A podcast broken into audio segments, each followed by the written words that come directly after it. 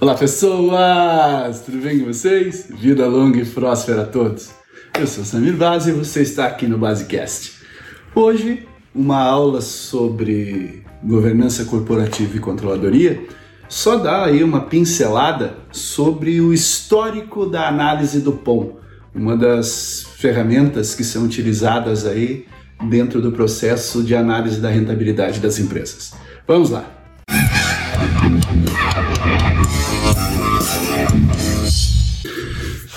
Pois então, a rentabilidade ela deve ser vista como uma, uma indicação de certas evidências, vamos dizer assim, sejam elas positivas ou negativas, relacionadas ao desempenho efetivo da empresa.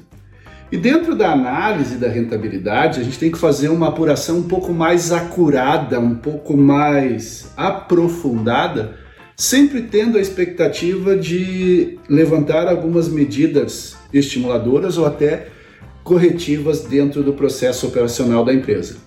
E alguns indicadores de rentabilidade, eles acabam visando a análise única e exclusivamente dos resultados obtidos. Eles não fazem uma um aprofundamento acerca de alguns parâmetros que revelem algumas outras dimensões dentro da análise da empresa. Então, como base, a gente sempre vai utilizar o lucro operacional, ou o lucro líquido operacional, ou o lucro líquido, e a gente vai comparar isso tudo, principalmente ou com o patrimônio líquido ou com a receita da empresa. E as principais medidas aí para avaliação de rentabilidade que são apresentadas por diversos autores são o retorno sobre o ativo, o ROA, o retorno sobre o patrimônio líquido, o ROE, também tem a margem líquida e o giro do ativo.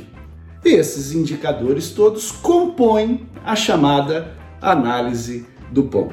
Mas o que eu quero comentar com vocês hoje é um pouco sobre a história da análise do POM. Então, lá no início do século XX, nos Estados Unidos, ocorreram várias, inúmeras é, incorporações de empresas que produziram grandes companhias. Nós estamos falando aqui da primeira e mais especificamente da segunda revolução industrial. E esse processo todo acabou fazendo com que diversas atividades que antes eram isoladas ou feitas de forma tal que não se integravam com o processo produtivo, é, e às vezes até feito por empresas independentes, elas passaram efetivamente a ser integradas em um único tipo de organização. E esse processo deu aí o início ao que a gente chama e conhece hoje de sistema de gestão de múltiplas atividades. E as empresas, né, as chamadas empresas integradas, elas começaram -se a, a se desenvolver principalmente porque elas vislumbraram um novo horizonte, novas oportunidades de expansão e, consequentemente, de lucro. Né? Porque elas perceberam que a combinação de operações que antes eram distintas poderiam trazer um resultado significativo para a empresa. E surge então, neste cenário, né? Vamos pensar aí, revolução industrial, muita coisa acontecendo, mecanização, máquina a vapor, linha de montagem. Então surge nesse cenário a necessidade de se passar a gerenciar um sistema de informação e esse sistema de informação ele passou a ser complexo porque ele tinha aí muitos processos internos eram burocráticos também porque você tinha que utilizar a tecnologia disponível na época para poder gerar informação para o processo decisório. E o formato que parecia atender às necessidades da gestão das empresas na época foi o de organização centralizada. Ou seja, a empresa tinha uma coordenação, uma administração central que coordenava e dirigia os vários departamentos, e cada um com as suas atividades específicas e totalmente especializadas. Talvez pensando nisso agora, a gente fala, pô, mas agora que eles pensaram nisso? Gente, nós estamos falando do início do século. Então, no início do século, isso foi efetivamente uma grande revolução. E aí, eis que em 1903 surge uma empresa de explosivos chamada DuPont Powder Company, que foi um ótimo exemplo, ou talvez uma das primeiras empresas do mundo a utilizar efetivamente a contabilidade gerencial de uma forma integrada na indústria, utilizando múltiplas atividades. O ramo de, atuação inicialmente compreendia que várias empresas de administração independentes passaram a ser engajadas somente em um único ramo. Então, eles exploraram a fábrica de produtos químicos, principalmente pólvora. Então, a Dupont surge como uma grande produtora de, so de pólvora, soja. E três primos, o Alfred, Coleman e Pierre, eles aproveitaram aí uma crise familiar que surgiu na sucessão da Dupont e acabaram assumindo o controle da empresa. Eles trocaram então títulos da nova empresa por ativos dos então proprietários e com isso eles prometeram ganhos ou melhores do que os atuais ou também a participação na nova empresa que estava sendo formada. E todo esse contingente de fábricas independentes, escritórios de vendas, distribuição, que antes era medida pelo mercado por dezenas de empresas especializadas, passou a ser coordenado por uma administração central.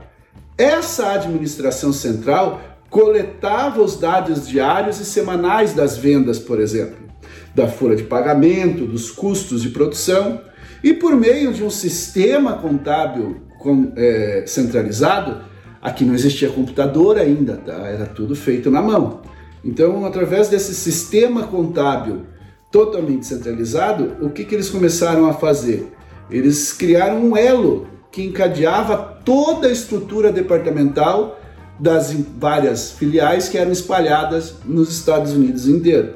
Então as informações elas possibilitavam que a alta administração formulasse planos de crescimento, é, esse plano de crescimento bem estruturado, bem equilibrado de acordo com as múltiplas atividades da empresa. E a gestão da Dupont, eles adotavam como principal indicador o retorno sobre o investimento como uma medida básica de desempenho. Então eles utilizavam esse indicador no planejamento, na avaliação, no controle dos lucros desejados pelos acionistas, sempre em função dos investimentos que eram feitos dentro da companhia. Então, governava as decisões da Dupont o princípio de que não se gastariam em acréscimos de equipamentos produtivos se a mesma quantia de recursos pudesse ser aplicada para um propósito melhor talvez em um outro ramo de negócios que a companhia pudesse explorar. E começou a surgir nesse momento o uso do custo de oportunidade dentro de uma empresa. Uma das inovações, então, que a gente consegue perceber que a Dupont criou e que teve uma grande repercussão foi o aprimoramento da fórmula do retorno sobre os ativos, né, que amparava aí os gerentes nas suas decisões e que eles recebiam novos aportes de capital. A análise do POM, então, ela representa como se fosse uma radiografia da empresa em vários aspectos, todos relacionados a obtenção do retorno sobre o investimento.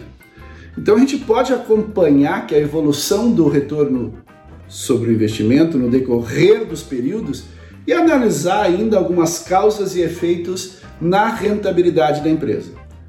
É, a gente consegue perceber, por exemplo, de acordo com os estudos e as projeções feitas pelo pessoal da Dupont, lá no início do século, é que a diminuição dos índices do ROA, por exemplo, é, pode ser decorrente de um decréscimo na margem de giro, porque a estrutura da ferramenta propicia que a gente verifique isso efetivamente.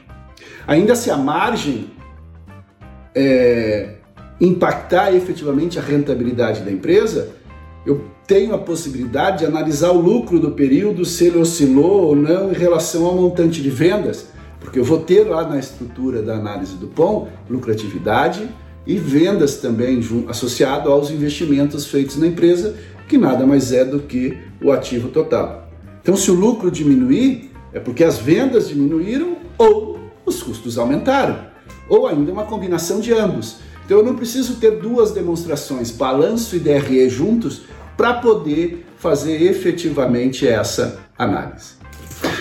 Então era isso, pessoal. Só queria contar um pouco da história, o que está por trás aí do surgimento da análise do pão. Eu não queria entrar efetivamente na estrutura da análise. Isso vai ficar aí para um outro momento. É só para mostrar quando surgiu a análise do pão e a importância dela dentro da análise da rentabilidade das empresas, porque muitas empresas ainda utilizam isso como um grande fator de, de acompanhamento dos seus investimentos.